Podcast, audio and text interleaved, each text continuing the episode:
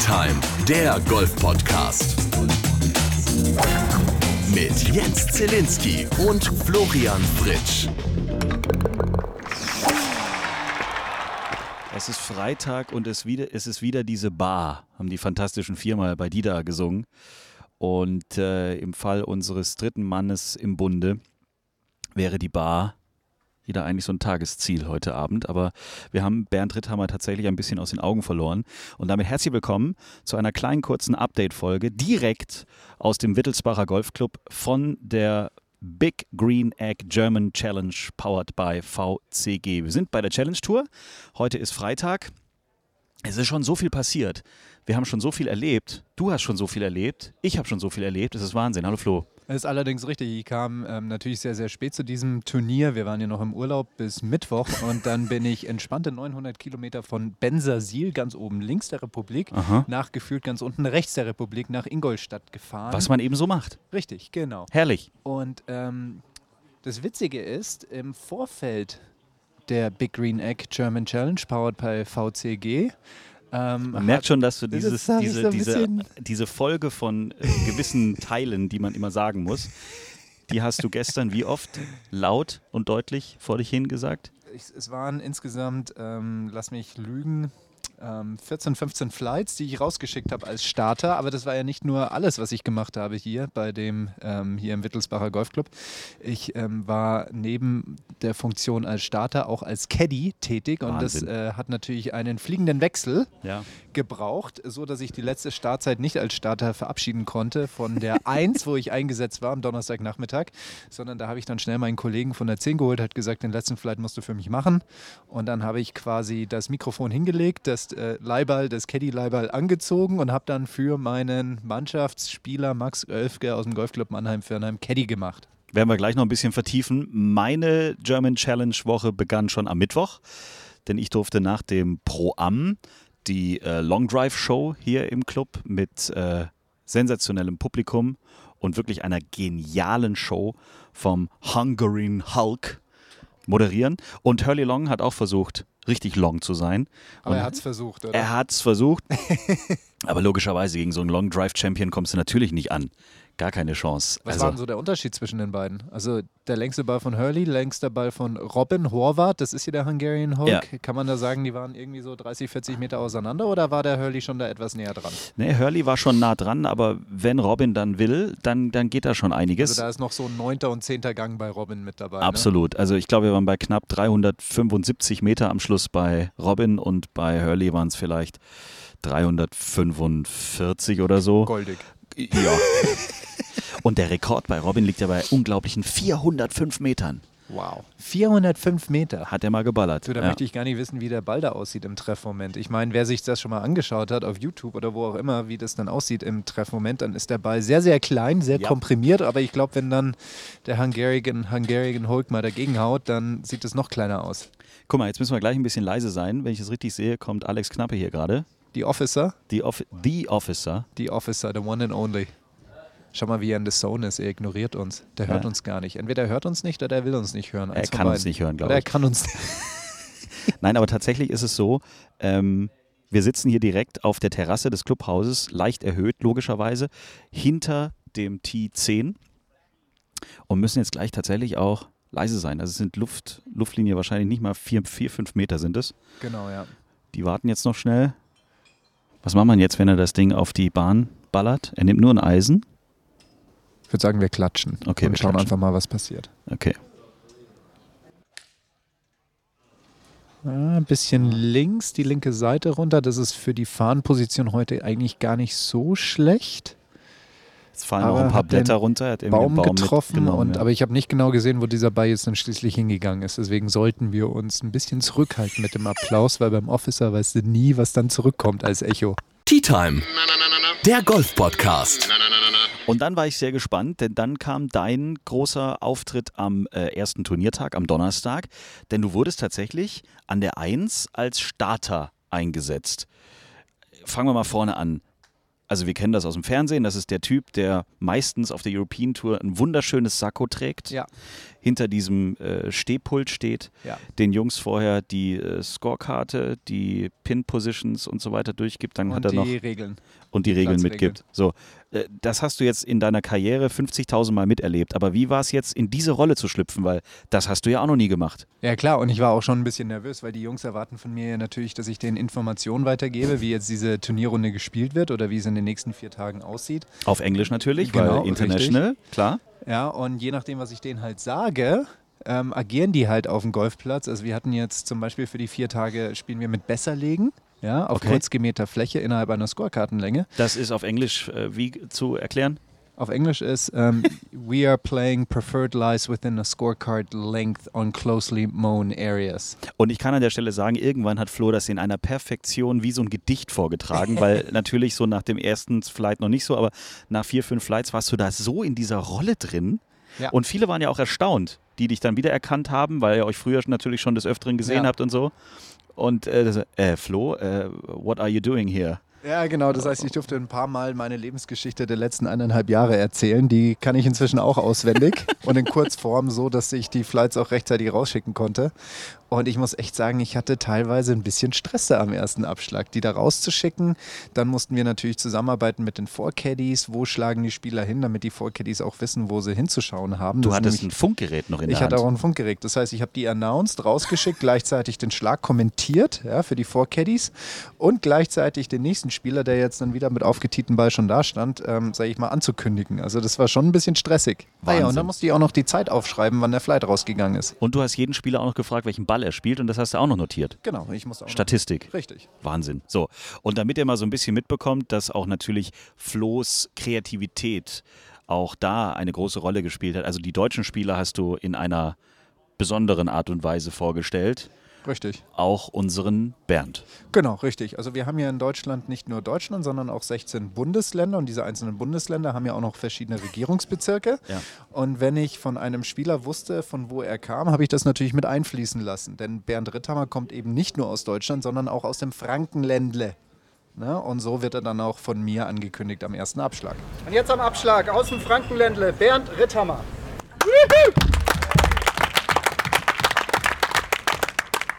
Ja, er konnte sich ein leichtes Lächeln nicht verkneifen, wobei Bernd ist immer voll im Tunnel, das muss man auch mal dazu sagen. Also der registriert zwar, wer so dasteht und so, aber logisch, hast du mir gestern auch erklärt, äh, du musst da voll im Fokus bleiben in der Nummer. Ja, also klar, also ich meine, ihr seid Kollegen, du kannst sowas machen, aber ich glaube, wenn jetzt ich zum Beispiel an deiner Stelle da gestanden wäre, das ist dann auch nicht unbedingt lustig. Ja, das ist richtig. Ich glaube, wobei äh, hier weiß ich, mit wem ich das machen kann. Also Ja. Bernd ist jetzt schon so lange dabei, dass ihm so etwas nicht aus der Bahn wirft. Ist es jetzt jemand, der jetzt zum ersten Mal hier bei so einem Turnier am Abschlag steht und, sage ich mal, genug mit sich selber zu tun hat? Ja, und ich dann sowas einwerfe, dann verwirrt ihn das nur umso mehr. Und deswegen, da, da muss man schon so ein bisschen, bisschen eine Idee haben, okay, mit wem kann ich hier was machen? Und Ja. beim Bernd bin ich mir ziemlich sicher, da hätte ich auch sagen können, und jetzt kommt hier unser Vollbazi aus dem Norden vom Bundesland hier und dann wäre es auch noch okay gewesen. Super cool. So, wir sehen gerade Nikolai von Dellingshausen, der jetzt gerade die 18 äh, erreicht hat, das 18. Grün. Das ist für ihn heute die 9. Der ist auf der 10 gestartet. Zweiter Turniertag, wie gesagt. Einige kämpfen noch so ein bisschen um den Cut, der wahrscheinlich bei Even Par oder Plus 1 irgendwie landen wird. Das ist so aktuell die Vermutung zu dem Zeitpunkt, an dem wir hier aufzeichnen. Schön hier auf der Terrasse mit einem herrlichen Blick. Also sowieso, ähm, wenn ihr diesen Podcast jetzt hört am Wochenende und ihr seid in der Nähe von Ingolstadt vielleicht irgendwie unterwegs, kommt vorbei. Das ist echt ein Highlight. Das lohnt sich. Und hier wird richtig geiles Golf gespielt. Ein Hole in One gab es heute auch. Ja. Leider nicht an der Bahn, an der man einen wunderschönen Grill gewinnen kann. Aber gut, Aber Hole in One ist Hole in One, ist auch Hole nicht in schlecht. One Ich ist Hole in One. ähm, wie, wie oft hast du dir schon eine Eins auf der Scorekarte notiert? einmal Wow. Bad Griesbach, Beckenbauer Golfkurs, äh, 201 Meter langes Paar 3 irgendwo hinten. Was ist das? Die, die sieben oder was? Die 7. Boah, das ist echt ein strammes Loch. Ja. Eisen 5. Eisen 5. Eisen 5. Der ist mehr Wow. gerollt als geflogen. Vielleicht Ähm, solltest du mal mit hier Robin Horvath, der gerade bei uns an der Terrasse vorbeiläuft, vielleicht musst du, musst du mal mit ihm so ein longes Drive machen. Ja, ich frage ihn mal. Vielleicht trete ich wirklich mal an. Nee, ich habe den nicht getroffen. Der war völlig Banane. Der war völlig am Arsch, wirklich Ja. der Ball und war aber dann im Loch. Und das Schöne war, der Marshall stand sogar noch daneben und ich dachte, hey, jetzt kriege ich gleich hier irgendwie eine Plakette oder was weiß ich was. Nee, gibt's in Bad Griesbach nicht mehr. Äh, weiß ich nicht, ob es zu oft passiert. Wurscht. Aber tatsächlich habe ich einmal ein Hole in One geschlagen. Du? Ich hatte bis jetzt ein Hole in One in meiner Karriere, also zumindest im Turnier. Und das Hole in One habe ich auch gar nicht mitbekommen, weil der Ball ist im Flug in das Loch rein und bevor er ins Loch reingegangen ist, ist er durch dieses Erdreich hindurch, das oberhalb von dem eingesetzten Plastikbecher ist. Und deswegen habe ich gar nicht mitbekommen, dass er ins Loch gegangen ist und habe sogar noch einen provisorischen nachgeschlagen. Oh, wow. Aber es gab wiederum da auch kein Auto, kein nix. Nö, nix. Gar nichts. Jetzt kann ich dich nach der Karriere mal fragen. Äh, wenn du als damals BMW Testimonial, Genau, ja. Friend of the Brand. Friend of the Brand, jetzt nehmen wir mal an, ein Friend of the Brand Ja. gewinnt bei den Porsche European Open in Hamburg so ein Panamera oder was da immer steht oder ein Taycan war es, glaube ich, dieses Jahr. Ähm, was passiert dann? Naja, ich sag mal so, es ist für beide Firmen irgendwie doof, ne? Weil auf der einen Seite, Porsche macht ja dann auch natürlich Bilder von besonderen Ereignissen Ja, während des Turniers, ne? eben. Und dann haben sie da halt einen BMWler, Ja. der da lächelt neben Taycan, ja? Und BMW sagt, was macht mein BMWler neben einem Taycan lächelnd? Das Vielleicht, können wir, vielleicht können wir die Frage mal Marcel Sieben stellen. Der hat den Stern auf der Brust Und bei dem ist genau das passiert. und da ist ne? genau das passiert vor ein paar Jahren in Hamburg. Abschlag. Abschlag, sorry, Schnauze halten.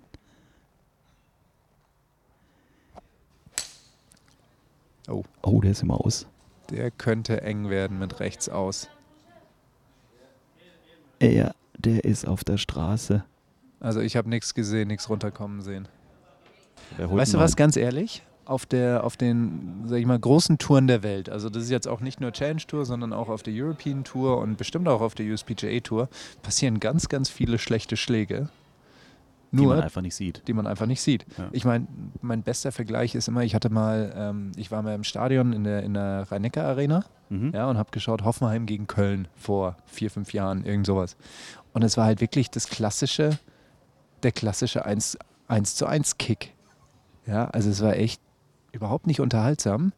Und dann an dem Abend habe ich die äh, Sportschau geschaut, also die Zusammenfassung von dem Turnier. Und das war ein Feuerwerk der Emotionen und krassen Aktionen und was weiß ich nicht alles. Und äh, das Gleiche haben wir natürlich auch beim Golf. Ne? Also wenn du dir diese Highlights anschaust, da denkst du dir, okay, wir masten alles aus 240 Meter ab und ein Drive 300 Meter ist Standard. Ja. Ja.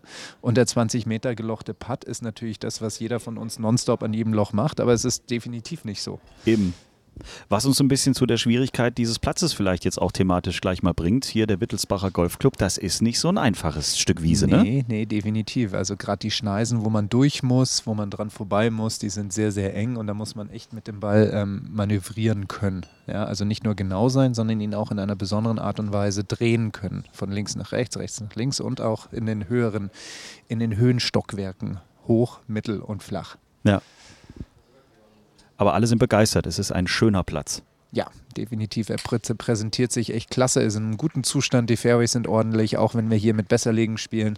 Die Grüns laufen echt gut und da sind wir auch ganz stolz drauf, dass wir es geschafft haben, in Deutschland ähm, diese ordentlichen Grüns herzustellen. Das ist ja auch nicht immer, sage ich mal, gegeben. Ja. Ja, das haben sie echt gut hingekriegt. Die Grüns spielen sich ein bisschen weicher. Man würde sie etwas härter erwarten, aber die sind gut weich, was auch ähm, so manchen niedrigen Score ermöglicht, weil dann kann man halt einfach mehr an die Fahnen ran spielen.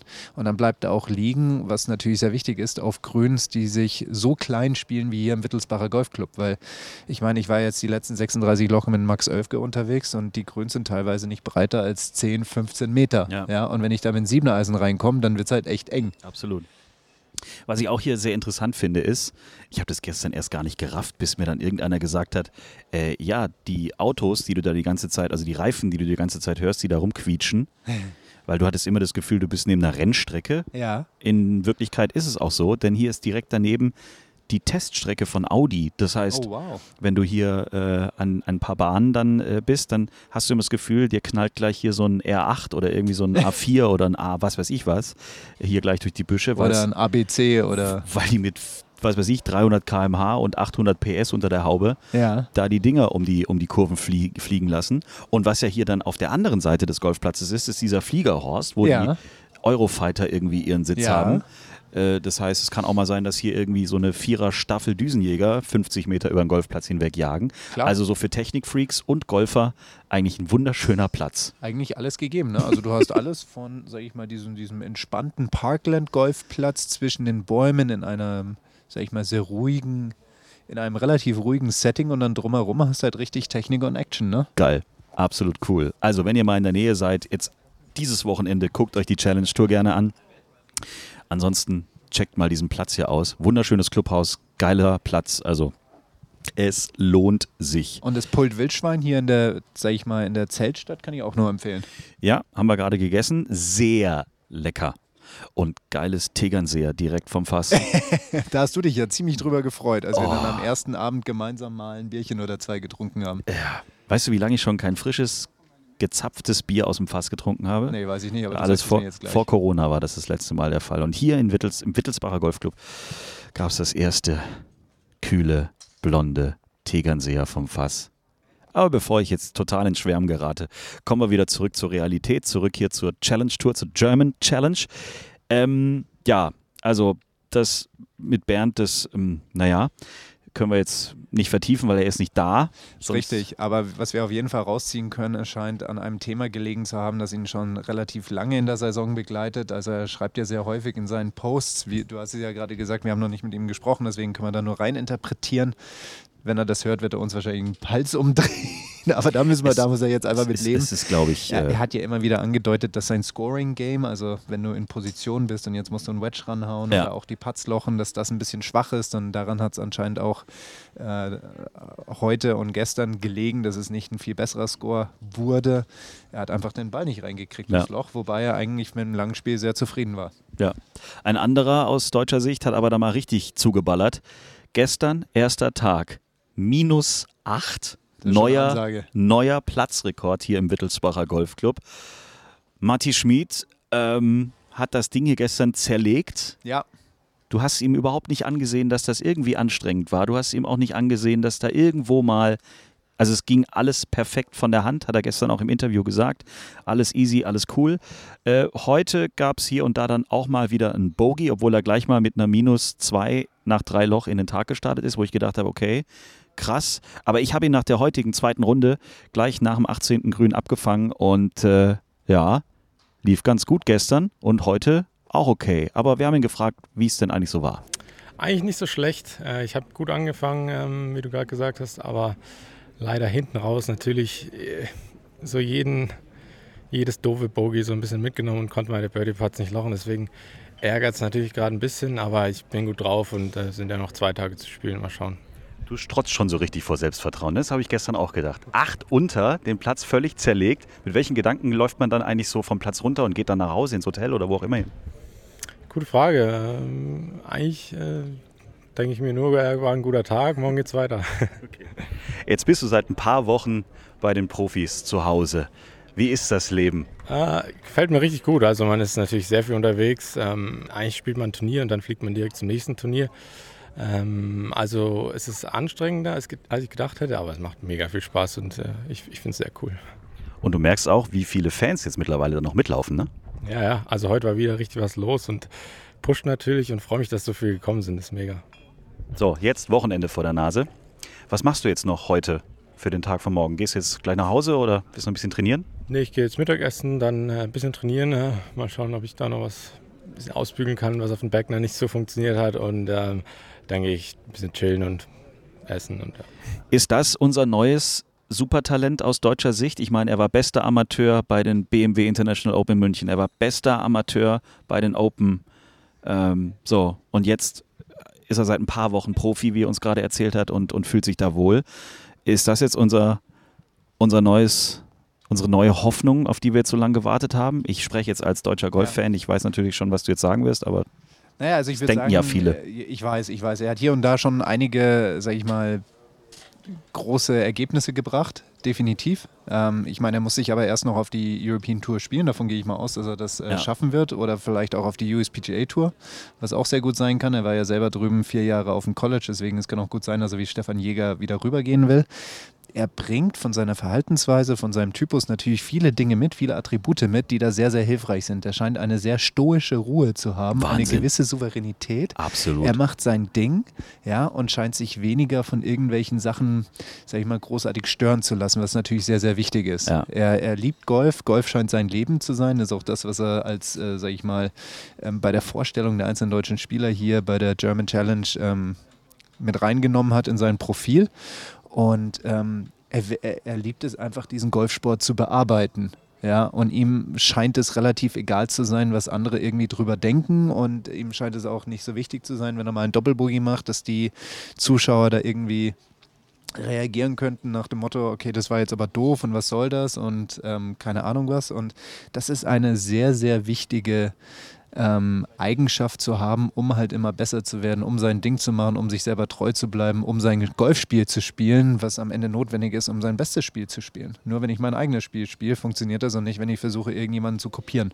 Und das soll es dann auch an dieser Stelle mit unserer kleinen Stippvisite hier äh, gewesen sein.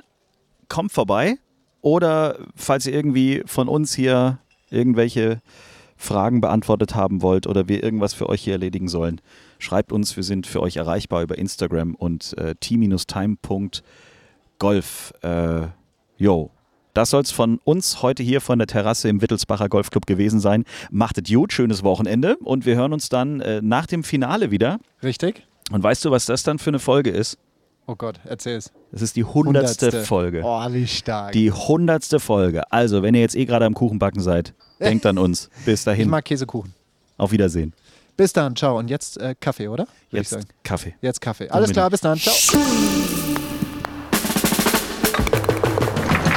Schreibt uns, liked uns. t-time.golf